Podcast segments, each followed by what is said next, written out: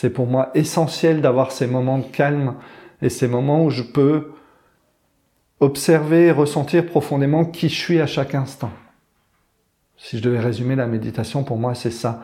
C'est le respect que j'ai pour moi de me réaccueillir tel que je suis et d'être à ma propre écoute. Je te remercie toi qui prends le temps d'écouter ce podcast. Ce pas vers moi, c'est aussi un pas vers toi, donc bravo. Ici, tu découvriras des conversations de gens qui ont su trouver leur passion et aligner leur projet de vie. À travers leur histoire, on découvrira les leviers, les techniques et les mentalités qui leur permettent de s'accomplir pour qu'ensemble, nous puissions grandir à travers chaque épisode.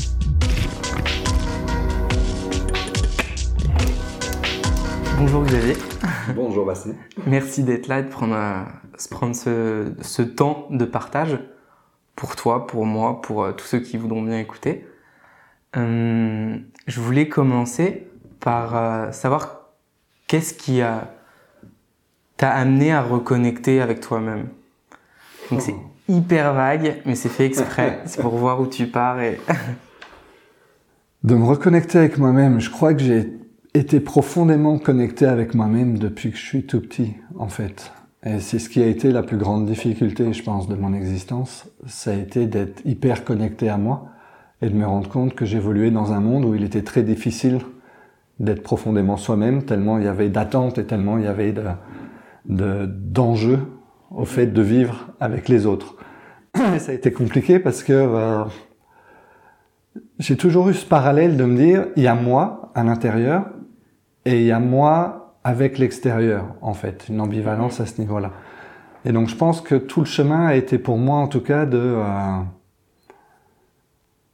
de m'autoriser à être pleinement qui j'étais, c'est-à-dire de le savoir profondément, mais est-ce que je pouvais euh, l'incarner, est-ce que je pouvais l'être vraiment, cette personne qui était à l'intérieur, et est-ce que... Parce que tu avais l'impression de ne pas pouvoir l'être à un moment? Ah ouais, Ouais, ouais, depuis le tout début, je pense. Depuis, euh, depuis le tout jeune âge, depuis l'école. Depuis l'école où on essayait de m'apprendre plein de choses, en fait, et qui m'intéressaient pas parce que, parce que j'ai posé d'autres questions. Mm-hmm. Et donc c'était le moi, vraiment, qui j'étais, qui se posait des questions. Et quand j'essayais de les poser, on me disait que c'était pas ce genre de questions qu'il fallait se poser et qu'il fallait plutôt apprendre ce qu'on allait décider pour moi, qu'il fallait que j'apprenne. Mm-hmm. Et donc d'entrée, euh, le grand écart se crée à ce moment-là de se dire mais euh, euh, limite on s'en fout de savoir qui tu es, tu vas simplement écouter et répéter ce qu'on va te demander d'apprendre. Mais que ce soit aussi bien dans une famille, que tu essayes d'être toi et puis que tu essayes d'être pleinement toi-même et qu'on te dit non, il faut que tu fasses comme ci, il faut que tu fasses comme ça, là c'est à telle heure, là c'est comme ça, là c'est comme ça. Donc euh, je pense que depuis tout petit, on est un peu, les choses sont assez bien faites pour qu'on ait cette difficulté-là en tout cas, d'être profondément soi-même. Alors après, je sais pas si c'est une généralité, mais pour moi, en tout cas, je l'étais. J'étais très introspectif, j'étais très à l'écoute de mes ressentis, très à l'écoute de, de ce qui se dégageait de moi à l'intérieur. Mais je trouvais pas, en tout cas, peut-être que c'est moi qui n'ai pas trouvé, euh, l'environnement adéquat pour me permettre d'avoir cette ouverture, que les gens puissent m'accueillir tel que j'étais, ou en tout cas s'intéressent à moi euh, tel que je pouvais être, et pas tel qu'ils attendaient que je puisse être. Et ça, je pense que je l'ai vécu toute ma vie, en fait. Euh, jusqu'à, tu me demandais le, déclenchement. Oh, il y en a eu, à mon avis, c'est progressif. Il y en a eu plein. Mm. Il y a eu euh, la maladie, mais on va y revenir un peu plus tard aussi. Euh, il y a eu des rencontres, des rencontres fortes de personnes, je pense, qui se sont intéressées à me voir tel que j'étais, ou qui étaient capables de percevoir qu'il y avait une différence entre ce que je montrais et qui j'étais profondément à l'intérieur. Ça peut être, euh, voilà, je peux citer. Qui comme type de personne Ma compagne actuelle. Super. Par exemple, euh, qui, lorsqu'on s'est rencontrés, euh, m'a dit qu'elle me trouvait super intéressant et tout ça, mais que c'est comme si je l'incarnais pas, comme si j'étais un peu vide à l'intérieur et que j'étais un bel esprit, j'ai envie de dire, dans un corps un peu vide. Bah, ça, c'est le genre de prise de conscience et de courage qu'une personne peut avoir pour dire ça de quelqu'un, mais elle était dans une sensibilité, elle n'était pas dans une compréhension, dans une attente particulière. C'était vraiment sensible. Et ça m'a touché parce que parce que c'était le cas. Mm-hmm. Je... Ça doit faire drôle de l'entendre, même si tu le ressens. C'est affreux et en même temps c'est jouissif parce que euh, parce qu'elle a vu le vrai Mm. à ce moment-là. Elle est sortie de l'apparence, elle est sortie de l'illusion que j'ai essayé de créer, parce que je pense que j'ai passé une bonne partie de ma vie à essayer d'être ce que les autres pouvaient attendre que je sois. Et elle a vu la vérité à ce moment-là. C'est-à-dire que j'étais un homme vide intérieurement, c'est-à-dire que j'habitais pas du tout mon corps, j'avais peu d'émotions, j'avais pas de ressenti. J'étais un, un, un grand esprit dans un, un corps oublié, j'ai envie de Mhm. dire. Et elle l'a vu, et elle me l'a dit en me disant non, je crois que ça va pas être possible entre nous, parce qu'en fait t'es génial, mais si je te touche ou je, je, je sens pas que t'es là, en fait, il manque quelque chose. Et là, ça a été la grande claque de me dire ah, ça commence à se percevoir. Il y a quelqu'un qui est capable de le percevoir. Et c'est l'opportunité aussi, c'est une porte ouverte à justement être plus soi-même et à réhabiter ton corps. euh. C'est ça. Ça a été la première, je pense, euh, qui a déclenché ça. Ça fait combien de temps? Que vous êtes ensemble Euh, ça fait six ans, Ok, cool. donc j'en ai 45 aujourd'hui. Donc autant dire que je me suis réveillé tard. Mm. Et en même temps, ça a été, euh, ça a été super difficile à gérer quand j'ai entendu ça. Je me suis pris une belle claque quand même de me dire, euh, c'est con parce que je sens très très bien cette personne et c'est une très belle âme et j'aimerais beaucoup beaucoup faire des choses et continuer avec elle. Et elle, elle me dit que ça n'est pas possible d'être continué parce qu'il manque ça. Et je me suis dit, waouh. Et elle a quand même voulu faire le choix de rester et de continuer avec moi. C'était notre premier rendez-vous. hein. Donc autant dire que ça fait quand même sacrément mal aux dents. et en même temps, pour moi, ça a été le réflexe de me dire, écoute, maintenant, tu as deux possibilités. Ou tu continues à te mentir, à mentir aux autres et à pas te montrer tel que tu es, et même envers, envers moi-même. C'est-à-dire de pas être honnête, d'avoir toutes ces connaissances-là et d'être euh, aller si haut dans le mental et dans l'esprit et dans la connaissance, et ne pas en faire quelque chose dans cette vie-là. Est-ce que tu nous, peux nous parler justement de tout ce mental et toute cette connaissance? Que- Qu'est-ce que Oui. Ouais. Hum. qu'est- qu'est-ce que tu entends par ça? C'est euh, Ce que j'entends par ça, c'est que je pense que depuis tout petit, j'ai cette capacité euh, à l'introspection, c'est-à-dire à, à être à l'intérieur de moi. Et donc à l'intérieur, euh, on peut l'expérimenter beaucoup avec la méditation, c'est euh, être spectateur un petit peu de tout ce qui se passe dans notre esprit. Et j'ai passé beaucoup de temps à jouer avec mon esprit, à, acquérir, j'ai envie de dire, une soif de connaissance de comment il fonctionne, euh, toutes ces possibilités qui sont assez juste incroyables. Et mais ça depuis petit, enfin à l'âge où on a envie de jouer avec ses copains et d'aller faire du sport dehors ou d'aller se construire dans notre ego et dans tout ce qui va avec. J'étais désintéressé de toutes ces choses-là et je me construisais à travers mon monde intérieur en fait. Et, et ça a été d'avoir une capacité très jeune d'emmagasiner beaucoup de connaissances, que ce soit à travers le bouddhisme, le taoïsme, l'hindouisme, à travers toutes les religions, à travers toutes les philosophies, à travers, à travers bon nombre, bon nombre de, euh, de sources de connaissances, quelles qu'elles soient. J'avais l'impression que ce qu'on m'apprenait à l'école ne rentrait pas dans ma tête. J'avais beaucoup de mal parce que lorsqu'on m'apprenait qu'il y avait une guerre avec des millions de personnes qui ont été tuées, j'étais tellement pris dans l'émotionnel de me dire mais c'est atroce ce qu'on est capable de faire que dans la minute consciente on me demandait de faire des maths. Mm. Moi j'étais dans un stade émotionnel de me dire mais c'est affreux d'être humain si on est capable de faire des choses pareilles et que d'entrée on me disait derrière ok maintenant passe à autre chose, tout va bien. Je peux pas passer à autre chose. Psychologiquement j'avais une prise de conscience qui me disait c'est difficile quand même. Mm. Et donc j'avais tendance comme ça à me laisser embarquer dans mes pensées. C'est-à-dire à être vraiment dans une capacité à Mettre en lien, en final, avec toi et ce que tu ressens. être en lien et en même temps être en lien avec les autres dans leur esprit, j'ai envie de dire, dans leur capacité de, d'infini de ce qu'ils sont capables d'être ou de vivre ou de faire. C'est assez paradoxal en fait. C'est comme si j'étais capable de, euh, de rencontrer quelqu'un et d'imaginer tous les possibles qu'elle est capable de faire et ainsi de suite. Peut-être qu'elle n'a même pas conscience. Et en même temps d'avoir cette compréhension générale de l'ensemble des choses. Et en même temps de me sentir tellement seul, d'avoir l'impression d'être le seul à comprendre ça, à un âge qui à l'époque était pas du tout, enfin et puis même maintenant où c'est pas du tout accepté, où c'est très difficile de vivre avec, parce qu'on a l'impression de devenir fou. En fait, il y a des interconnexions, il y a des choses qui qui se passent d'interdépendance, d'impermanence, et toutes ces choses-là qui aujourd'hui on met beaucoup d'années à essayer d'intégrer dans son existence des grandes notions philosophiques.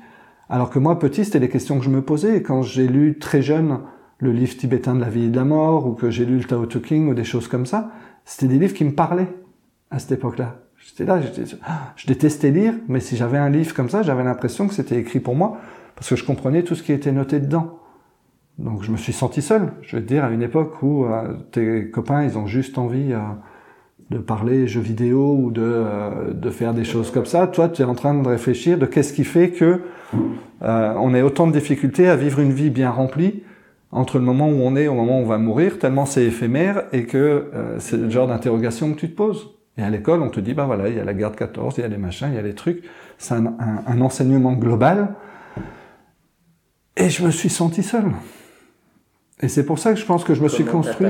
justement cette sensation. C'est pour ça que je pense que je me suis construit jusqu'à ce que cette euh, cette personne, ma compagne, Marie-Laure, euh, me réveille à ce moment-là. C'est-à-dire, c'était ce sentiment de solitude où je me suis laissé embarquer dans mon esprit à travers toutes ces connaissances-là et à travers toutes ces réflexions-là, et que je les vivais pas en fait.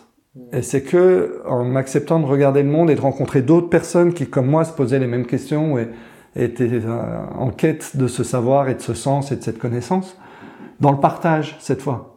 C'était pas égoïstement en train d'y réfléchir moi, c'était de m'ouvrir aux autres et d'essayer de comprendre euh, est-ce qu'ils vivaient la même expérience que moi et en tout cas ils en vivaient une et est-ce qu'on pouvait échanger là-dessus en fait. Mm-hmm.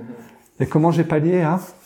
Ma sentiment d'être seul ou de se sentir seul face à ces questions alors que ton environnement et les gens qui t'entourent n'étaient pas du tout euh, en lien avec euh, ces sujets que tu avais envie d'aborder Je sais pas si je l'ai pallié.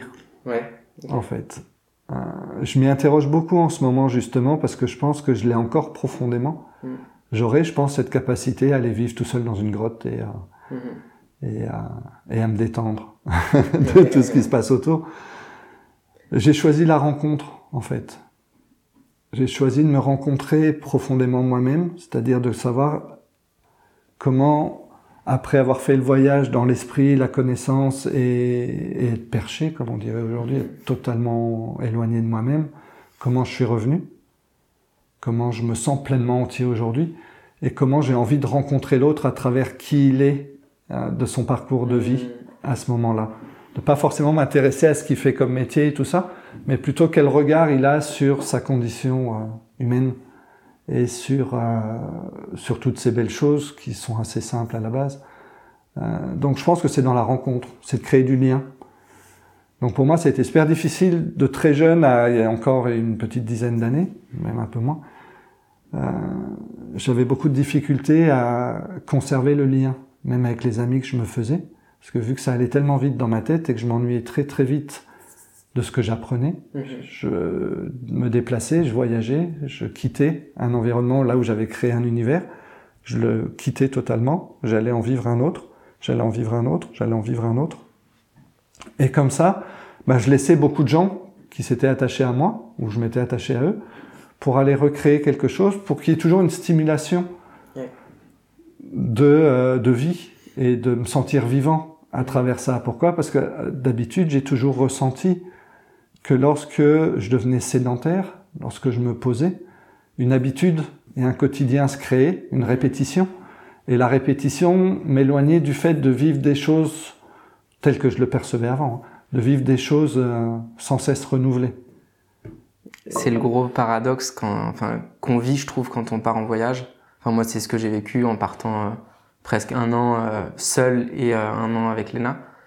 De t'es toujours stimulé par des nouvelles expériences, des nouvelles rencontres, des, des envies d'aller de l'avant et de découvrir ton environnement parce que tu sais qu'il est, comment dire, euh, éphémère aussi parce que tu, tu vas partir.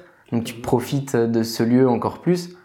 Et quand tu rentres, tu vis un peu cet isolement où tu te réintègres dans cette routine, tu revois les mêmes gens, les mêmes personnes qui répètent aussi les mêmes choses ou qui ont une vie qui évolue moins ou qui est moins différente que ce que tu as pu avoir et du coup tu as un peu une monotonie qui s'installe et c'est euh, c'est dur de quand tu rentres de voyage rester dans cette dynamique là.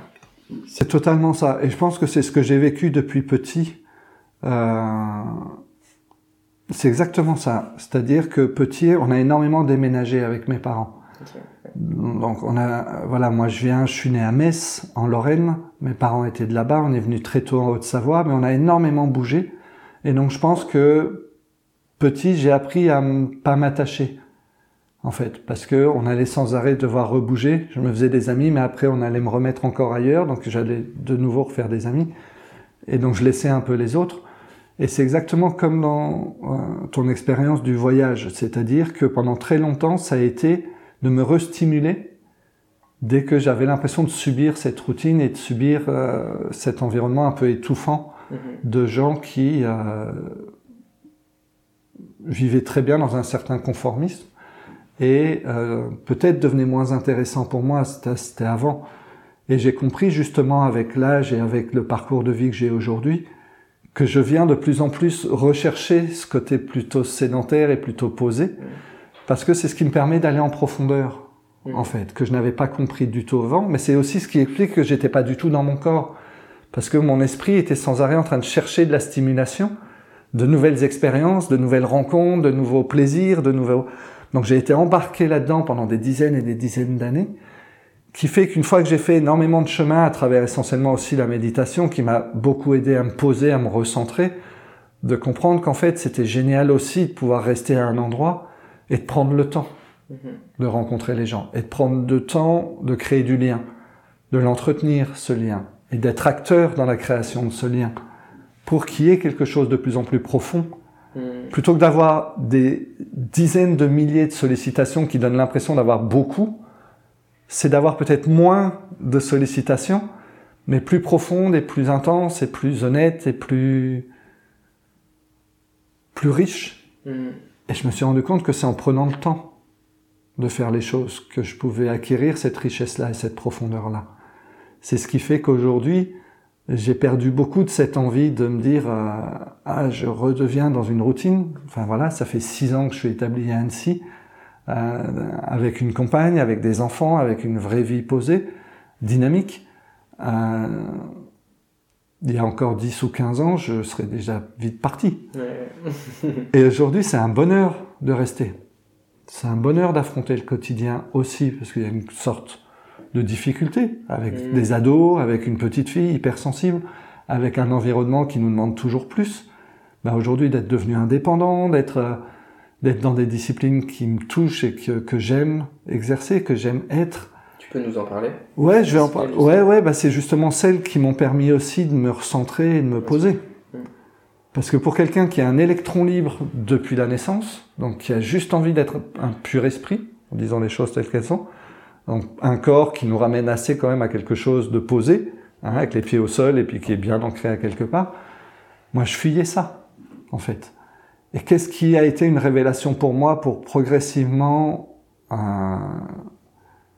acquérir cette stabilité et cet ancrage? C'est la base de ma pratique, c'est la méditation mmh. de pleine conscience. Ça fait 20 ans qu'elle est rentrée dans ma vie. Euh, j'ai dû passer, je pense, les 10 ou 15 premières années de méditation à essayer de courir après quelque chose de spirituel, quelque chose de mental, quelque chose de bien perché, euh, ah, qui m'a permis de découvrir des choses fabuleuses, je l'avoue, mais en même temps qui m'a encore plus éloigné de mon corps. Parce que c'est tellement facile dans la méditation de partir dans l'esprit, de mmh. créer des images, de créer des voyages, de créer des questionnements, des raisonnements, des, toutes ces choses-là, mais qui sont tellement éloignés du corps.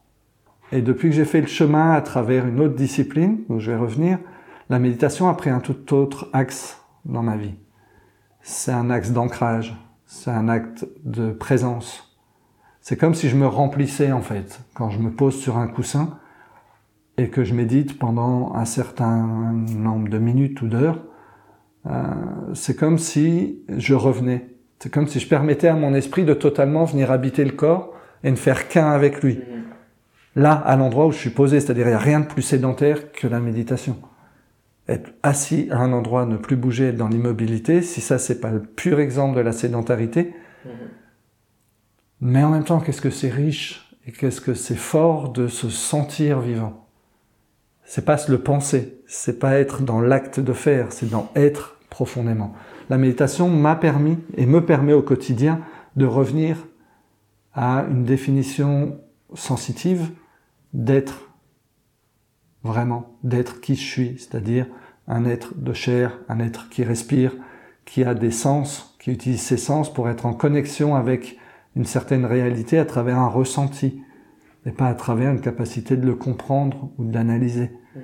Donc je quittais progressivement l'univers du mental pour revenir à des sensations perceptibles euh, du corps. Et ça pour moi, ça a été, enfin, et c'est toujours une source d'émerveillement. Vraiment. Mhm. Parce que j'ai fait le chemin un peu inverse, j'ai l'impression. C'est-à-dire que j'ai des gens que je rencontre, quand je les regarde et quand je discute avec eux, ils ont une vie tellement bien remplie, j'ai l'impression qu'ils sont tellement corporels depuis la naissance, et qui tendent vers une spiritualité et vers un travail sur l'esprit. Et moi, j'ai l'impression d'être un peu dans le chemin un peu opposé, c'est-à-dire j'ai fait un, un, chemin spirituel et dans l'esprit depuis quasiment tout petit, et je refais le chemin inverse de revenir dans le corps. Et le fait de revenir dans le corps m'amène à une deuxième discipline qui me passionne, c'est tout ce qui tourne autour du mouvement, mouvement du corps. Pourquoi? Parce que ben, n'ayant jamais ressenti, n'ayant jamais habité, je me suis construit de façon très longiligne, pas du tout de densité musculaire ou de choses comme ça. Euh, ce qui est, et paraît totalement logique parce que quand on est tout le temps en mouvement, ben, le corps ne peut pas non plus s'épaissir parce qu'il lui manque l'ancrage, il lui manque la solidité, les racines qui font qu'on peut devenir bien fort.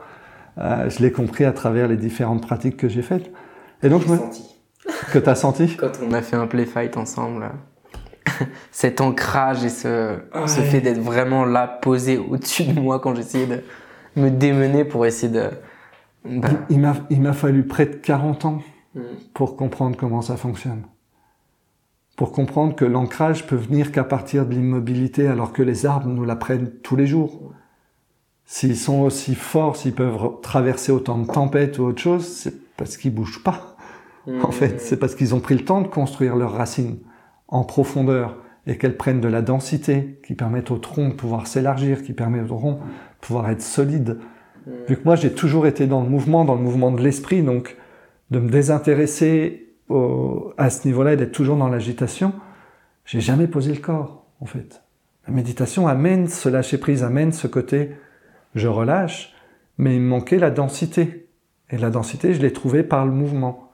C'est-à-dire de progressivement commencer à sentir que je, je pouvais m'autoriser à bouger le corps sans forcément suivre ce qu'on me demandait de faire avec. Parce que je trouve dans beaucoup de disciplines aujourd'hui, on a encore le rôle du professeur qui nous dit comment bouger notre corps, comme on nous a dit qu'est-ce qu'il fallait qu'on apprenne, comme on nous a dit comment il fallait qu'on se comporte.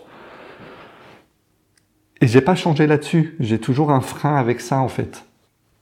J'ai besoin de liberté. Et cette liberté, je me la suis autorisée même dans ma liberté de bouger.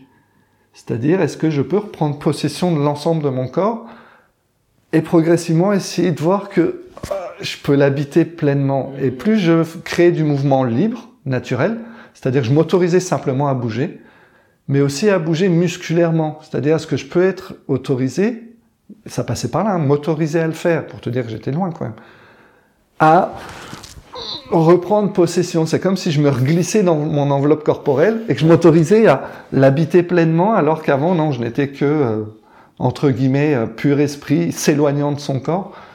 Bah, c'était euh, de moi, enfin, j'étais un esprit beaucoup plus présent qui revenait totalement être dans son corps. Et là, ça a été mais, une révélation. De me dire, mon Dieu, que le corps est fantastique et mon Dieu, qui permet tellement de choses parce que plus je me remplissais, plus je m'autorisais à bouger, plus je devenais souple, plus je devenais solide, plus je manquerais, plus j'ai fait le parallèle avec la confiance en soi et l'estime de soi. Parce qu'en fait, plus je me remplissais, plus je devenais solide dans mon corps, plus je me rendais compte que j'avais confiance, que je me sentais prêt à affronter plein de choses. Alors qu'avant, je manquais totalement de confiance en moi et d'estime de moi parce que parce que j'étais pas, je me sentais pas solide, je me sentais pas légitime. alors que j'avais la connaissance. Mmh. Ouais, totalement. Mais j'avais le mental, mais vu que j'étais dans le mental, si quelqu'un me disait quelque chose ou si j'avais l'impression que quelqu'un était mieux parce que j'allais l'intellectualiser et que j'allais essayer d'y porter une réflexion dessus, je me sentais pas solide face à quelqu'un qui lui était ancré. Mm-hmm. il, dégageait une telle force, une telle présence, quelque chose, qui me disait mais waouh, je suis pas comme ça moi. Donc je me déconstruisais cette estime de moi, de me dire mais moi c'était mon miroir sans arrêt de me dire, regarde comment on pourrait être et regarde ce que tu es. Et t'es pas comme ça, en fait. Donc moi, je partais dans mes réflexions, mes cogitations et je m'en éloignais encore plus. Donc je fuyais et puis pof, je partais ailleurs. Puis je partais, je partais, je partais, je partais. À partir du moment où j'ai retrouvé une densité et puis que je commence à m'autoriser à, à être pleinement là, à habiter et à ressentir et être présent, vraiment présent. Waouh Ah, c'est Hmm. pas du tout la même, quoi. Je me sens pleinement entier, je me sens... Ouais, j'ai un sentiment de sécurité intérieure. Et puis d'être équilibré du coup entre mental et, euh, et corps. C'est totalement harmonieux, en fait. C'est une unité. Ça ne fait qu'un, les deux ensemble. Avec l'environnement extérieur en même temps. Donc ça fait une sorte de... euh, de choses très humbles. C'est une humilité incroyable de... euh, de présence. Pour moi, ce serait la meilleure définition de la présence. C'est quand les deux sont au même endroit. Que l'esprit et le corps sont totalement présents en même temps, dans le même espace, dans le même temps, et qui sont pleinement habités dans l'expérience qu'on fait de l'instant. Pour moi, c'est ça la présence. Et c'est ce que la méditation et le mouvement m'ont apporté, et euh, qui font qu'aujourd'hui, je me sens pleinement entier et que euh, je travaille là-dessus aussi, que c'est mon cheval de bataille, parce que parce que c'est bon, c'est bon de se sentir en sécurité et qu'on n'attende plus la sécurité des autres, en fait. De se sentir que tout ça, on peut plus, on pourrait pas me l'enlever. Parce que le chemin, c'est moi qui l'ai fait et c'est mon ressenti. Je dis pas que c'est ce que les gens doivent vivre ou être. C'est ce que je suis. Et ce sentiment de sécurité, de profondeur, d'ancrage, de force, de, de présence, ouais, enfin, on peut venir m'attaquer, on peut me faire des choses, mais ça, on me l'enlèvera pas. Et c'est ce qui construit mon estime de moi et ma confiance en moi. C'est ce qui me permet aujourd'hui d'oser, de faire plein de choses, parce que, parce que je me sens fort pour le faire et que je me sens présent pour le faire. Et c'est ce qui m'amène justement à cette troisième discipline que tu as pu expérimenter avec moi, qui est rentrée à un moment de ma vie, je pense. Merci à toi de m'avoir fait cette confiance-là et à Léna, euh, qui est le play fight. Qui est le play fight parce que... Tu peux expliquer un peu ce que c'est Ouais, pour ceux qui écoutent. Ouais, ouais, surtout que c'est absolument pas connu et que ça mérite d'être connu. Mm. Mais simplement pour expliquer que, avant de l'expliquer, que le play fight est vraiment arrivé dans ma vie euh, au bon moment. C'est-à-dire au moment où je commençais vraiment à me remplir, à être de plus en plus entier et de me permettre de rencontrer l'autre à travers une discipline corporelle qui va dans la rencontre, justement, Mm. corporelle. Et qui me permettait progressivement Ouais, peut-être d'aller me mesurer. C'est-à-dire, en tout cas, de rencontrer l'autre et dans le fait d'être en capacité de me positionner et de me montrer tel que je suis. Alors qu'avant, c'est ce que j'ai toujours fui, parce que j'ai essayé de donner l'apparence. Là, j'étais obligé d'être entier. Et donc, le play fight, euh, qu'est-ce que c'est? C'est euh, une discipline créée par un Italien, Matteo Tongi, qui euh, a réfléchi beaucoup et qui s'est rendu compte que lorsque l'on est petit, qu'on est jeune, on a une capacité de rencontrer l'autre par le corps, par le toucher, par le fait de s'amuser avec, par le fait de chahuter ensemble. C'est très inné chez les enfants euh, de passer par ce médium-là. Et que grandissant, eh ben, on se construit des barrières, des protections, des cuirasses qui font qu'on va de moins en moins vers la rencontre de l'autre corporellement et encore moins dans le fait de chahuter avec. Plus on s'éloigne de l'enfance, moins on chahute, plus on va dans la compétition, plus on va dans le fait de vouloir montrer qu'on est meilleur que l'autre. Donc c'est dans tout- quasiment tous les sports, il y a un, un gagnant, il y a un perdant à un moment. Euh, et très peu de disciplines où on pourrait enlever toutes ces connotations de compétition, de euh, gagnant-perdant, à travers une discipline où on pourrait réapprendre à jouer, à s'amuser, à chamailler, et en même temps à essayer de développer des attitudes qui soient plus justes, plus respectueuses, et qui permettent à chacun de se rencontrer tel qu'il est, tel qu'ils sont, pour partager un moment ensemble et de se rencontrer. Et ça, c'est tel qu'on me l'avait expliqué, alors que euh, il y avait aucun cercle de play fight encore en France et que j'ai jamais pu expérimenter avant d'aller au Portugal.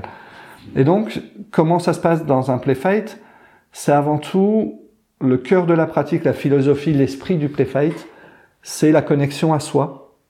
C'est reprendre un temps pour euh, se reconnecter à ses ressentis, à ce que vraiment profondément on ressent, se connecter à l'autre, à un partenaire, Donc ça aussi, ça demande beaucoup de présence pour être à l'écoute de l'autre, à, à travers une rencontre. Et la rencontre, pour créer justement euh, quelque chose de différent, de profond, va être d'utiliser un principe de jeu qui est celui de la lutte non violente. Mm. Donc on devient enfant à essayer de mettre mon partenaire par terre et lui poser les omoplates trois secondes au sol. D'entrée, play fight, majoritairement tout le monde entend fight. On va me mettre par terre, je vais me faire mal, j'ai pas spécialement envie de me battre, donc c'est pas pour moi. Voilà à peu près l'automatisme d'un adulte qui s'est construit avec ses cuirasses et qui, peur de la nouveauté, peur de la découverte, peur de rencontrer l'autre de cette manière-là, va se construire autour des peurs. Le play fight amène cette prise de conscience pour se dire, mais pour dépasser une peur, je dois faire un premier pas. Un premier pas vers moi, vers mes propres peurs, un premier pas peut-être vers l'autre, et peut-être imaginer que ça peut être quelque chose qui peut très bien se passer et qu'on peut s'amuser. Play, fight. Le premier mot, c'est quand même play. C'est s'amuser à le faire. Est-ce que je retrouve ça? Donc l'idée, c'est la connexion à soi, la connexion à l'autre, la rencontre à travers le principe de la lutte avec une seule règle, je me fais pas mal et je fais pas mal à mon partenaire. Pourquoi? Parce que si je suis connecté à lui et que je joue avec lui, j'ai pas envie de lui faire mal. Mm-hmm. J'ai pas envie de le dominer. J'ai pas envie de lui montrer que je suis plus fort que lui, étant donné qu'on s'amuse à le faire. Mais c'est aussi un moment où je peux apprendre à me positionner, où je peux apprendre à dire non, où je peux apprendre à dire que bah, ce qui est en train de se jouer entre nous me correspond pas, ne me plaît pas, va trop loin. C'est aussi me respecter, en même temps que je respecte l'autre. Donc il y a énormément de belles choses, et tout ça, en fait, on se retrouve dans un cercle à rencontrer un partenaire et pendant 7 minutes à s'amuser à essayer de se mettre les omoplates au sol. Hmm. Donc ça peut très bien ressembler à de la danse contact, ça peut très bien ressembler à de la lutte aussi, parce que si l'intensité des deux personnes, est d'y aller dans l'intensité et dans l'engagement, ça peut aussi le faire tant que la connexion est présente et tant que le jeu est toujours présent. Tant que c'est agréable pour les deux personnes. Alors qu'aujourd'hui, dans le sport, en règle générale, euh, il y a compétition, donc il y a un gagnant, il y a un perdant. C'est rarement très agréable pour le perdant. Mhm. C'est toujours plus agréable pour le gagnant. Bah là, dans le play fight, on essaye à ce que ce soit agréable pour les deux en fait. Pourquoi? Parce qu'on s'amuse. Et quand on s'amuse, il faut que les deux aient le smile. Il faut que les deux prennent du plaisir à le faire. S'il y en a un qui prend du plaisir, l'autre qui se sent dominé, qui se sent soumis et qui traverse des choses qui sont pas agréables, c'est pas l'intérêt du play fight. Mais c'est de se rendre compte que lorsque l'on joue, ça peut peut-être réveiller des sensations, d'où la connexion à soi.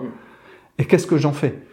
Est-ce que j'arrive à me mettre à l'écoute de ça? Est-ce que je peux faire du chemin avec ça? Et est-ce que je peux utiliser peut-être cet espace-là aussi pour apprendre à gérer ça? À savoir comment je me positionne. Si ça devient désagréable pour moi, est-ce que j'ai la force de pouvoir dire stop! Là, ça devient désagréable et j'ai pas envie de ça. Là, à ce moment-là, c'est pas l'espace pour ça. Ou est-ce que tu peux y aller plus tranquille? Est-ce que tu peux et là, on rentre vraiment dans ce qui est super intéressant, parce que c'est dans la rencontre et la relation humaine. Hmm. C'est comment j'apprends à me positionner à travers qui je suis, de bien respecter l'espace de l'autre, et de comment on va se rencontrer, comment on va s'autoriser à se rencontrer. C'est-à-dire, est-ce que je peux avoir totalement confiance en toi que si moi j'y vais trop fort, tu seras en capacité de me le dire, tant que ça, pour que ce soit toujours agréable pour toi? Hmm. Est-ce que moi, si jamais toi tu y vas trop fort, je suis en capacité aussi de te dire, écoute, pause, Là, tu vois, euh, ça commence à venir euh, titiller des choses chez moi qui sont pas agréables. Ce serait tellement vachement mieux dans le monde. c'est sûr. sûr. si on se rencontrait comme ça. Hmm. Mais c'est un cadre que, comment dire, que t'instaures dans les play fights qu'on a ressenti avec Lena, qui est hyper agréable. C'est-à-dire on est capable de dire non, on est capable de dire oui, on est capable de s'écouter et d'écouter l'autre, alors que c'est rarement le cas, je trouve dans beaucoup de disciplines, mais au-delà de la discipline, c'est juste dans un échange avec quelqu'un, c'est, ça peut être difficile de dire, je m'écoute moi, et avant, avant d'être bien avec toi, je dois être bien avec moi. Et ça, je trouve qu'on manque énormément. C'est exactement ça. Exactement ça, où j'ai beaucoup de gens qui viennent pour redécouvrir ça. Mm-hmm. Leur propre capacité à se positionner à dire les choses telles qu'ils le ressentent, telles qu'ils le souhaitent, et pas telles que ça pourrait faire plaisir à l'autre ou aux autres. Ça se voit énormément en play fight, où quelqu'un va par exemple t'inviter à un play fight, majoritairement 9 fois sur 10 à peu près, la personne serait susceptible de dire oui pour faire plaisir à l'autre, parce qu'elle a été invitée. C'est tellement rentré culturellement chez nous que si on te propose et qu'on t'invite à faire quelque chose, de dire oui pour faire plaisir. Mhm. Bah là, on réapprend dans le play fight qu'on le fait pas pour faire plaisir, on le fait pour se faire plaisir. Mhm. C'est-à-dire que si je suis invité à faire un play fight et que j'ai réellement envie de le faire avec cette personne-là, oui, forcément que je vais dire oui parce que elle m'invite et en même temps j'en ai très envie, donc c'est chouette. Si je sens un truc en moi qui va me dire, je sais pas, là spontanément je serais pas forcément capable de dire oui tout de suite, je vais m'autoriser à dire non, Mhm. dire ben non. Et c'est aussi bon pour la personne d'entendre en face que ça peut être non. Même si l'intention était pure, était belle, était magnifique, Mhm. c'est aussi un, un beau chemin, je trouve, une belle expérience que de respect de l'autre, Mhm. de laisser l'opportunité à l'autre de dire non. Et en même temps, vu que c'est la connexion à soi, de vivre ce que ça fait d'entendre un non. Mhm. Parce que souvent, ça peut venir à titiller un petit peu de l'intérieur, de se dire ah j'étais tellement content, j'avais tellement envie, c'est non. tu vois, c'est limite. Maintenant, je peux comprendre euh, peut-être ce qu'on vit enfant quand on entend les non et qu'on aimerait qu'on nous dise toujours oui. Moi, je vis ça parce que j'ai une petite fille de 5 ans qui arrête pas de me solliciter pour tout, de nous solliciter pour tout. On a l'impression qu'on dit oui quasiment à tout et de sentir la frustration quand on dit non chez un enfant qui part dans des colères folles et tout ça et puis se dire ah mais pourquoi il me dit non quoi? Bah, j'ai l'impression qu'on retitille ça aussi chez nous en tant qu'adulte dans un play fight lorsque quelqu'un va te dire non tu recontactes une sorte de petite frustration de te dire mais moi j'avais envie. Ça c'est très égocentrique quand même. Et c'est de réapprendre ça et de se dire l'autre a tout à fait la liberté de me dire non. Et quel courage Mhm. de dire non. Et puis c'est un... et puis c'est un super cadre pour recevoir un non. Ça veut dire que tu es capable de le- l'intégrer, de de pas te sentir jugé aussi dans le non, parce qu'il y a aussi tout ce facteur-là de au regard des autres, qu'est-ce que c'est que ce non c'est c'est pas l'ambiance et cette atmosphère et ce cadre hyper bienveillant de, euh, de rencontre et de découverte de soi. Quand on parle que le cœur de la pratique, c'est la connexion et c'est la rencontre, la connexion, ça peut paraître un mot totalement euh, difficile à comprendre ou quelque chose. Il faut le vivre vraiment pour ressentir des sensations, des émotions et, et de pouvoir en faire quelque chose. C'est-à-dire que quand on dit non, c'est bien parce qu'il y a quelque chose qui s'est passé à l'intérieur, si on est à l'écoute de ça. Et dans un cadre bienveillant, ça aide, c'est sûr. De pas se sentir jugé non plus, de, et puis d'accueillir que c'est être respectueux de l'autre. C'est pas contre soi qu'on reçoit un non. C'est aussi un cadeau qu'on fait à l'autre de l'autoriser à, dire non. à dire non. Et on change complètement le regard par rapport à ça. Et je trouve que c'est ce qui est intéressant parce que j'ai énormément de personnes qui me disent tout ce que ça transforme chez elles depuis qu'elles pratiquent le play fight. Comment elles s'autorisent peut-être à dire non à des choses ou des invitations qu'elles reçoivent sans arrêt parce qu'aujourd'hui on est surstimulé et sursollicité de tous les côtés. Euh, bah, de pouvoir se dire bah non, ce soir j'avais envie de rester tranquille, euh, de me poser, et ben ouais, j'ai dit non Mhm. je suis resté. Alors que bah, souvent, les personnes en auraient fait dix fois plus et se seraient fatiguées. À un moment, on commence à se lasser ou quelque chose. Alors que là, de s'écouter, c'est être plus respectueux de soi-même. Et c'est des bons moments pour se rencontrer. Mhm. Moi, quand je parle de rencontre, c'est pour ça qu'entre la méditation, le mouvement, qui est vraiment pour moi essentiel à bien se sentir dans son corps et bien présent, et le play fight, c'est vraiment une sorte de trinité pour moi. Pourquoi? Parce que ça amène à la méditation, la rencontre de soi. Vraiment. C'est pour moi essentiel d'avoir ces moments de calme et ces moments où je peux observer et ressentir profondément qui je suis à chaque instant. Si je devais résumer la méditation, pour moi, c'est ça. C'est le respect que j'ai pour moi de me réaccueillir tel que je suis et d'être à ma propre écoute. C'est-à-dire, ok, qu'est-ce qui se passe là maintenant? Au niveau de mes émotions, au niveau de mon mental, est-ce que je suis agité? Vers quoi je suis agité? Qu'est-ce qui est plus présent que d'autres dans mes pensées, mais dans ma façon de me ressentir également Le mouvement va être de comment je commence à créer une dynamique autour de la possibilité de rencontrer l'autre, c'est-à-dire comment dans ma gestuelle je vais me sentir. Mais en même temps, ça m'aide dans ma méditation, parce que plus je suis souple et plus je suis solide dans mon corps, moins je suis inconfortable dans ma posture assise de méditant. Parce que je vois beaucoup de gens, hein, en pratiquant beaucoup de séances de méditation guidée, être très mal à l'aise dans leur corps. Ils sont assis 5 minutes sur un coussin, 10 minutes, ça devient insupportable parce qu'ils ont mal au dos, parce qu'ils ont mal au lombaire, parce qu'ils ont mal au cervical, parce que ça tire de partout, parce que dès que le corps se relâche, il y a plein de douleurs qui s'expriment. Et c'est difficile pour moi de euh, d'observer ça. C'est de se dire à quel point les gens aujourd'hui sont pas à l'aise dans leur corps. Mm-hmm. À tel point que l'esprit a pris le, le, contrôle et à quel point le faire est devenu plus important. Le faire tout le temps. Que l'être est d'habiter pleinement et que ça, ça pourrait être, en tout cas j'aimerais que ce soit comme ça, moi de mon côté, que notre priorité, elle soit de prendre soin de soi avant tout. Mais ça prendre soin de soi, de son corps. Et c'est pas que de se dire que je mets de la crème et que je lui donne une belle apparence. C'est surtout profondément à l'intérieur comment je l'habite, comment je me sens, comment j'utilise toute la chaîne musculaire du corps pour me sentir solide. Et ça veut pas dire pour ça d'être bodybuildé ou autre chose. C'est simplement d'habiter pleinement chaque partie de son corps. Et là, il y aurait aucun problème pour euh, s'asseoir pendant deux heures en méditation. Alors que là, cinq minutes, pour un grand nombre de personnes, c'est super compliqué. Dans la souplesse, dans, dans la posture, dans l'alignement, dans tout ça.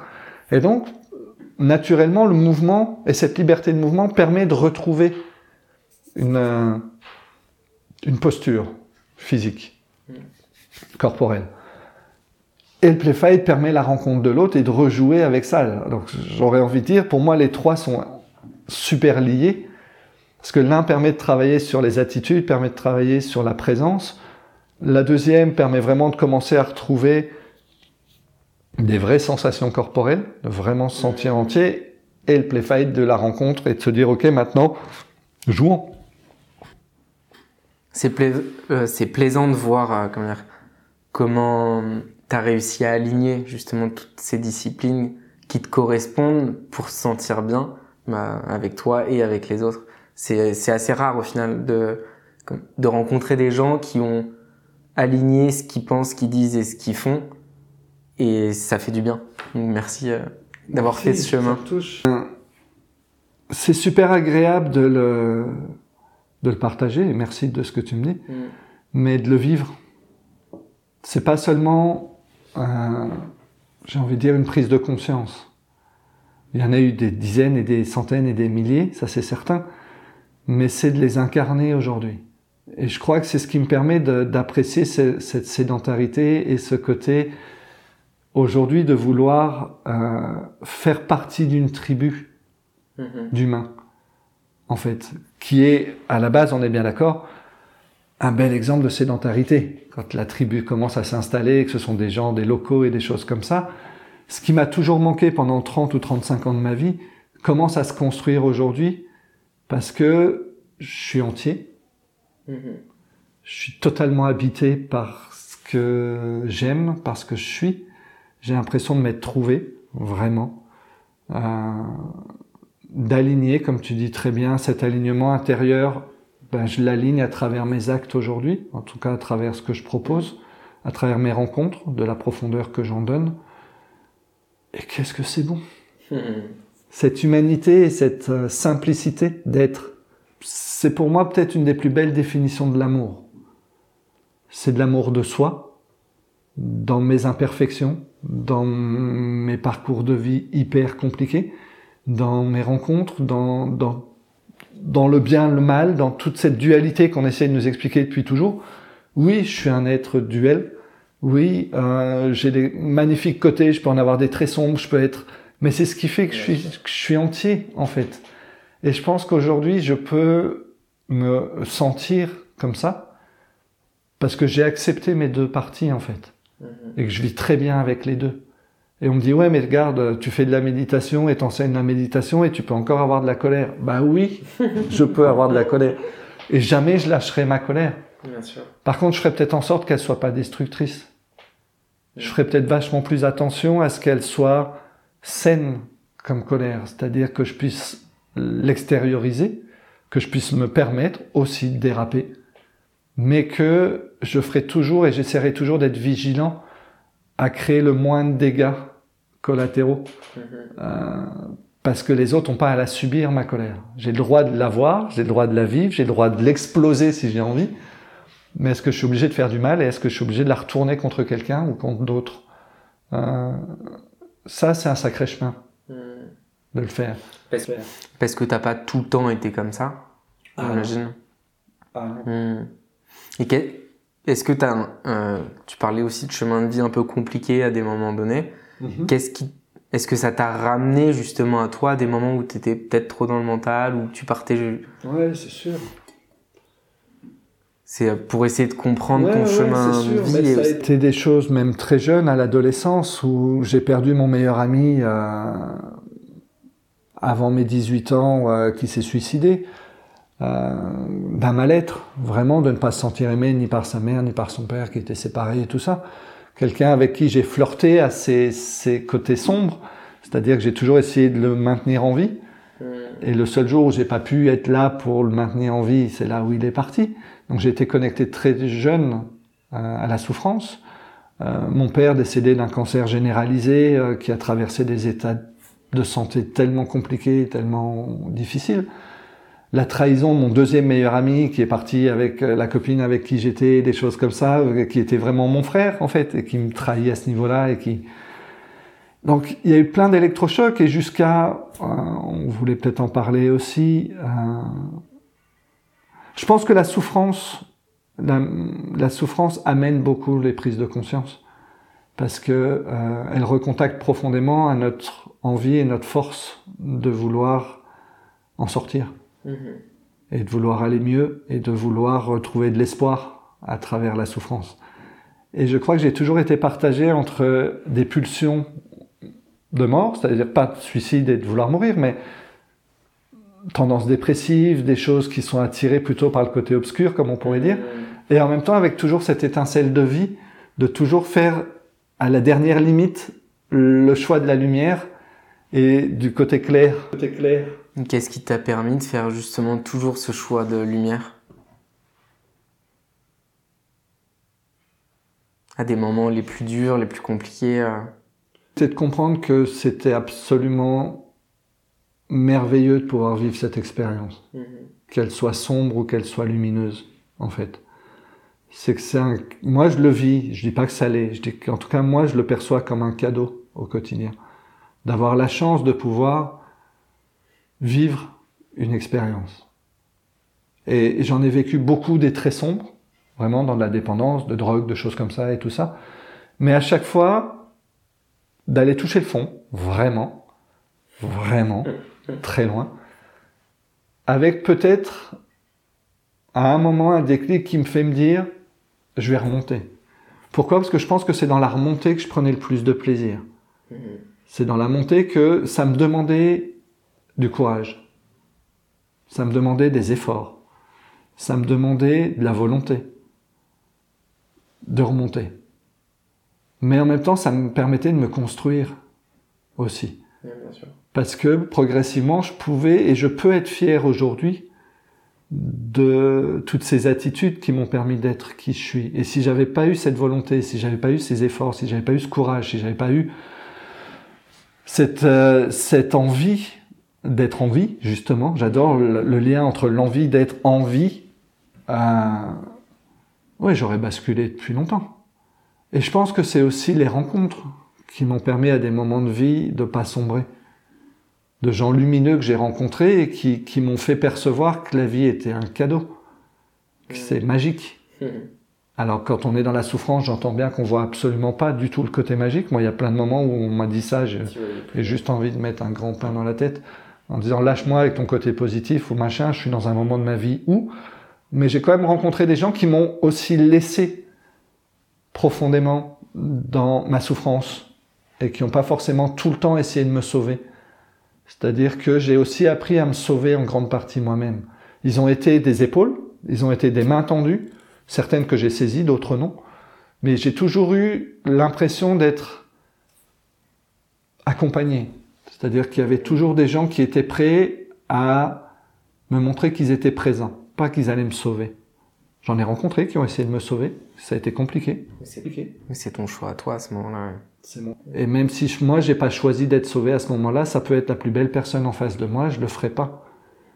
Alors que c'est en m'inspirant peut-être de personnes que euh, j'ai eu envie de me sauver. J'ai envie de prendre exemple.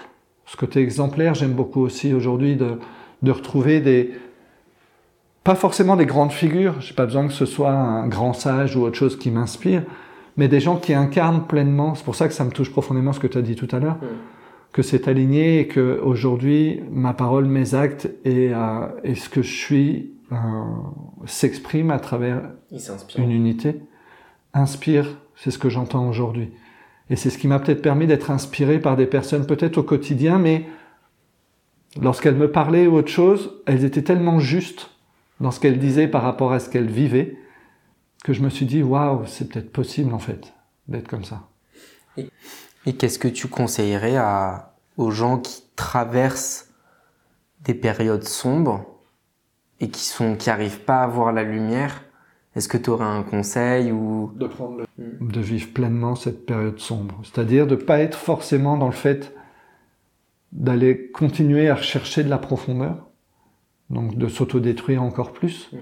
peut-être simplement de faire pas une pause, mais de se rendre compte qu'ils sont dans un, un, moment sombre, que ça pourrait être plus sombre, ça pourrait être plus lumineux, mais que pour l'instant ils sont là, en fait. Et que c'est ce moment-là qui est important. C'est celui où on peut vraiment prendre le temps de savoir où on est, en fait. Qu'on est dans la souffrance, qu'on est dans un moment qui est difficile, qu'on est dans un moment où on a peut-être envie que ça s'arrête.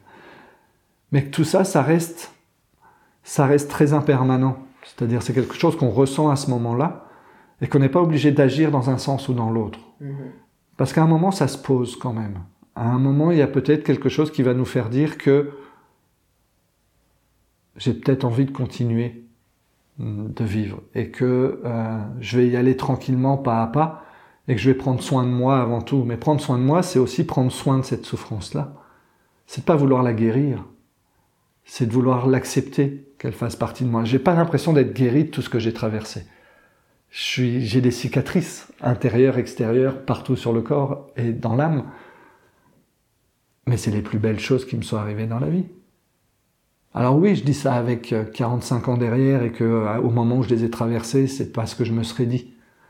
Mais le temps permet ça. Donc c'est est-ce que dans ma souffrance, je m'autorise à prendre le temps, à laisser le temps faire, qui peut-être que le temps va m'enseigner le fait que je peux peut-être me sentir mieux. Plutôt que d'être dans une réaction immédiate, de vouloir forcément me guérir, ou forcément m'autodétruire, me suicider, d'arrêter avec la vie, ou est-ce que je peux apprendre pour l'instant déjà à vivre au quotidien avec ce qui est là et voir si le temps peut faire un bout de chemin avec moi et s'il va me permettre de transformer ça. Et, c'est aujourd'hui quelque chose de difficile parce qu'on essaye vraiment de nous inculquer qu'on peut guérir quasiment de tout. Il faut aller voir un psy, il faut aller voir. Oui, il faut être accompagné. Oui, on peut rencontrer des belles personnes. Mais la démarche, elle sera productive qu'à partir du moment où on va s'autoriser profondément à accepter mhm. l'état dans lequel on est à ce moment-là et que c'est pas nous, encore une fois. C'est pas parce que je suis en souffrance, c'est pas parce que je culpabilise, c'est pas parce que je m'autodétruis que je suis un autodestructeur, que je suis un dépressif. C'est un état. Un état à cet instant-là. Peut-être que ça dure depuis un moment, peu importe, mais c'est un état. Mm-hmm. C'est peut-être aussi de faire attention de ne pas s'identifier à cet état-là. De se dire je suis dépressif. Non. Je traverse un moment de dépression, je traverse un moment de, de, de, de chahut, je traverse un moment de souffrance. C'est qu'un moment. Je suis pas comme ça. Mm-hmm. Ok, j'ai des difficultés, peut-être que j'ai pas cette clairvoyance de pouvoir le voir différemment et que je subis et que j'ai l'impression de me dire que je suis dépressif. Personne n'est dépressif. Il y a beaucoup de gens qui vivent une dépression. Mais c'est pas la même chose. Se désidentifier du symptôme, c'est super important. Pourquoi? Parce que je retrouve mon humanité en fait de me dire, ok, bah c'est, c'est la vie qui fait que des fois on est heureux, des fois on est malheureux. C'est toujours cette fameuse dualité. Mais est-ce que je peux prendre le temps? Prendre le temps de me décharger, prendre le temps de respirer. On en revient de prendre soin de mon corps aussi, de prendre soin de moi, de recontacter ce que j'ai envie, qu'est-ce que j'ai pas envie, qu'est-ce qui me fait plaisir, si j'ai encore une notion de plaisir. Si je l'ai pas, bah comment je vais essayer de retrouver des petites choses qui me font plaisir? Comment je vais retrouver un regard simple sur ce que je suis et qui je suis. Et c'est pour ça que, En dernier point, peut-être entre méditation, mouvement, play fight, Bon, il y a le côté créatif, les mandalas, tu as pu voir aussi, ça c'est plutôt mon côté personnel qui, qui, a envie maintenant de créer des choses. Et de euh, ce fameux petit projet dont on aura certainement l'occasion de reparler un jour, qui est donc Tereva, qui pour moi est la consécration de qui je suis aujourd'hui, c'est-à-dire de retranscrire euh, dans un web magazine euh, le regard des gens, le regard d'êtres humains sur leur expérience d'être, vivre et d'aimer sur la Terre, qui pour moi est avant tout euh, la magie, l'expérience humaine et terrestre. Qu'est-ce que c'est qu'être? Comment je définis mon être? Comment je me sens dans mon être? Qu'est-ce que je suis? Qui je suis? Le fameux qui suis-je? Ben, Peut-être qu'on se pose réellement la question, mais que chacun, je suis sûr, a sa propre réponse. Mais au lieu d'essayer d'en trouver une réponse commune, Peut-être qu'on peut accepter que toutes les réponses sont bonnes et qu'elles sont différentes parce que chacun vit sa propre réalité d'être qui il est. Et euh, vivre, c'est qu'est-ce que j'en fais? Comment je vis cet état d'être? Et aimer parce que je reste persuadé que profondément, euh, c'est cet amour-là qui dirige tout. C'est cet amour qui nous donne envie de nous rencontrer. C'est cet amour qui nous donne envie de partager. L'amour, c'est simplement quoi? C'est cette étincelle qui fait réapprécier la magie de l'expérience qu'on est en train de faire. Donc voilà, c'est un web magazine qui est en cours de création, qui va rassembler plein de belles âmes aussi, mais qui, j'ai envie en tout cas de permettre des choses gratuites, libres, euh, indépendantes de toute volonté d'en faire un business, mhm. euh, de donner des sources d'inspiration peut-être pour les gens qui traversent des moments de souffrance, de simplement retrouver des choses simples. Parce que quand on est dans la souffrance, on n'a pas envie qu'on nous dise ce qu'on doit faire. On a peut-être simplement envie qu'il y ait quelqu'un qui soit présent à côté de nous et qui nous montre qu'il est là déjà. Moi, je pense que dans les moments les plus durs, ce qui m'a manqué, c'est d'avoir des gens qui se posent à côté de moi en me disant, écoute, je suis là. Si tu as besoin d'un truc, je suis là. Et qui me disent rien d'autre. Et ça, c'est l'amour pour moi. Et d'en avoir traversé beaucoup de souffrances, je pense que j'ai manqué d'amour à ce moment-là. De gens où vraiment avaient la capacité de se dire, de pas me juger, de pas me dire, ah ouais, je sais que tu souffres. T'inquiète pas, ça va aller mieux. Hein. c'est du temps. Tu vas voir après, c'est vachement mieux quand même. Ça va passer. Juste tais-toi. Hmm. Et sois là. Tu vas être. Je pense que dans la souffrance, on a besoin de quelqu'un à côté de nous. De personnes qui viennent, qui se posent, qui sont là. Point. Et ensemble, peut-être que ça va me donner, redonner goût à vivre. Parce que ça va me faire croire que ben, on peut vraiment être présent pour l'autre. Est-ce que tu aurais trois enseignements que tu aimerais laisser, par exemple, à tes enfants si tu disparaissais, si tu avais juste trois enseignements que tu aurais envie de partager pour euh, faire en sorte que les gens aillent mieux ou se sentent plus présents euh, avec eux-mêmes ou avec les autres? Trois enseignements. Euh, le premier, c'est de prendre du temps pour se rencontrer soi-même. Et je pense qu'à ce moment-là, ce serait de les orienter vraiment sur une pratique méditative. Pas tel un phénomène de mode ou tel qu'on on en entend parler à tir à l'arigot aujourd'hui. Hmm. Simplement parce que je pense que pour euh, se connaître soi-même, il faut prendre du temps avec soi. Et il faut prendre du temps pour aller euh, se rencontrer. J'ai rien trouvé de mieux et je ne pourrais pas conseiller autre chose à mes enfants que de ne pas aller vers les méditations à un moment. Pourquoi? Parce que c'est le seul moment où on peut profondément être en lien avec soi c'est très difficile de méditer. Et je comprends qu'il y ait beaucoup de gens qui en, parlent tellement bien et qui disent que c'est merveilleux et tellement peu qu'ils le font réellement. Mhm. Parce que c'est tellement dur de vivre avec soi-même. Mais c'est un cadeau que de se réautoriser à le faire et que de retrouver du plaisir à vivre avec soi, d'abord. Ça, ce serait vraiment le tout premier enseignement. C'est-à-dire, soit en capacité de t'asseoir, de fermer les yeux et de créer une jolie relation avec toi-même. C'est-à-dire que tu prennes plaisir à le faire. Tu prennes plaisir de te retrouver seul avec toi-même. Hmm. Le deuxième, ce serait bouge ton corps, encore et encore. C'est-à-dire, sois libre de le bouger. Sois libre de sauter, sois libre de courir, sois libre de grimper, sois libre d'explorer le mouvement. Le mouvement, c'est pas que le mouvement de se déplacer sur la terre, c'est le mouvement de bouger son corps. C'est-à-dire de sentir hyper spacieux, hyper ouvert, hyper grand dans son corps. Pourquoi? Parce que ça amène pour moi profondément l'ancrage et profondément euh, la présence d'habiter son corps. Donc ce serait, ouais, bouge ton corps. C'est un bel enseignement ça. Hmm. Et continue de le bouger. Et le troisième, c'est euh,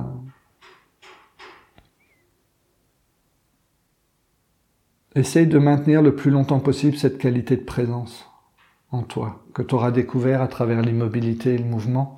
C'est incarne ça, c'est-à-dire sois présent pour toi, continue à être vraiment présent pour toi, parce que ça va être le seul moyen d'être vraiment présent pour l'autre, c'est-à-dire d'être capable de ne rien dire pour être présent à l'autre. Hmm. Pourquoi? Parce que si je dis rien, je vais de nouveau me retrouver en sensation avec moi-même. Et si je l'ai pacifié, et si j'ai une jolie relation avec moi, rester deux heures avec quelqu'un qui parle pas et lui tenir la main, ça me pose pas de problème. Parce que je suis présent. Je vais pas être en train de me dire, ah ouais, mais là, qu'est-ce que je devrais lui dire, et puis nanana, et puis partir dans une agitation. Non, je serai vraiment là pour lui. Et c'est de rencontrer l'autre à travers une vraie présence. C'est-à-dire peut-être moins parler de soi, et plus d'être à l'écoute de l'autre. Et je pense que les trois sont étrangement liés et reviennent à ce fameux Eva. Et c'est marrant parce que ma mère s'appelle Eve. J'ai un peu l'impression d'être fils d'Ève et en même temps d'être, vivre et aimer. Les trois enseignements, ils seraient là pour moi. Et je pense que c'est ce que je vais réellement leur laisser mm-hmm. Concrètement dans la matière et en support cet enseignement-là. C'est de trouver par eux-mêmes leur propre définition d'être, de vivre et d'aimer sur la terre et d'aimer les gens qui s'y trouvent et d'aimer les animaux, d'aimer l'environnement qui s'y trouve, de la même manière qu'ils souhaiteraient s'aimer eux-mêmes et aimer les autres. Et si ça, ils y arrivent, c'est cool. Si elles y arrivent pas, eh ben, ils ont une bonne vie devant eux pour, pour essayer. le faire. Mais en tout cas, j'essaierai de leur donner cet exemple-là, d'être aujourd'hui en tout cas, et de vivre pleinement euh, ces trois enseignements-là. Génial. Et j'ai adoré parce que j'ai toujours entendu, je viens d'une famille catholique et euh, j'ai jamais été pratiquant, j'ai jamais été croyant en un Dieu unique ou autre chose. J'ai pas forcément de croyance par rapport à ça, mais j'ai toujours entendu dire que au commencement il y avait le Verbe. Et j'adore cet enseignement de me dire, je reviens à trois verbes en fait. Mm-hmm. Le verbe être, de vivre et d'aimer. Et comment je j'essaye à travers mon expérience, à les conjuguer à l'instant présent. Qu'est-ce que j'en fais de ces trois verbes-là? C'est ce que je voudrais leur laisser et que j'aimerais continuer à transmettre et que je continuerai de toute façon parce que, parce que, c'est là. c'est ce que je suis.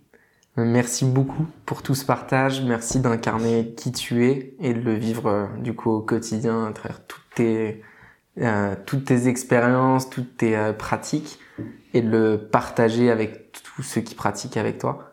C'est euh, très inspirant pour moi et ça me donne envie de, de continuer d'essayer d'aligner euh, au possible tout ce que je peux. Donc euh, merci beaucoup. Et à toi Bastien de me permettre de l'exprimer aussi et en même temps de pouvoir être témoin de ton alignement aussi à toi que tu installes progressivement tes prises de conscience. On se connaît pas depuis très longtemps mais de ce que j'ai entendu ce matin, de tes choix, de ton positionnement et tout ça. Enfin, tu le fais tellement jeune. Hein, et je trouve ça, ouais, mais magnifique. C'est là où on peut me demander des fois en me disant, mais est-ce qu'il y a vraiment de l'espoir euh, que le monde aille mieux avec tout ce qui se passe aujourd'hui? Mais quand je vois que de plus en plus jeunes, euh, on a tendance à s'aligner de plus en plus, mm-hmm. forcément que ça ne pourra aller que vers du mieux. Parce que cet alignement, personne ne peut l'enlever. Et, et, le fait qu'on le fasse de plus en plus jeune maintenant et qu'il y ait cette possibilité-là de le vivre pleinement, et des belles choses que tu permets aussi à travers les podcasts, à travers tes reportages, à travers tes voyages, tes rencontres, plus on créera cette authenticité-là et cette simplicité-là d'être ensemble, plus on sauvera les choses. Mm-hmm. Mais est-ce qu'on peut d'abord se regarder et passer du temps ensemble et se dévoiler tel que l'on est, euh, sans rien attendre en retour? C'est une base. Donc merci de le permettre en tout cas. Au plaisir. merci profondément. Merci à toi.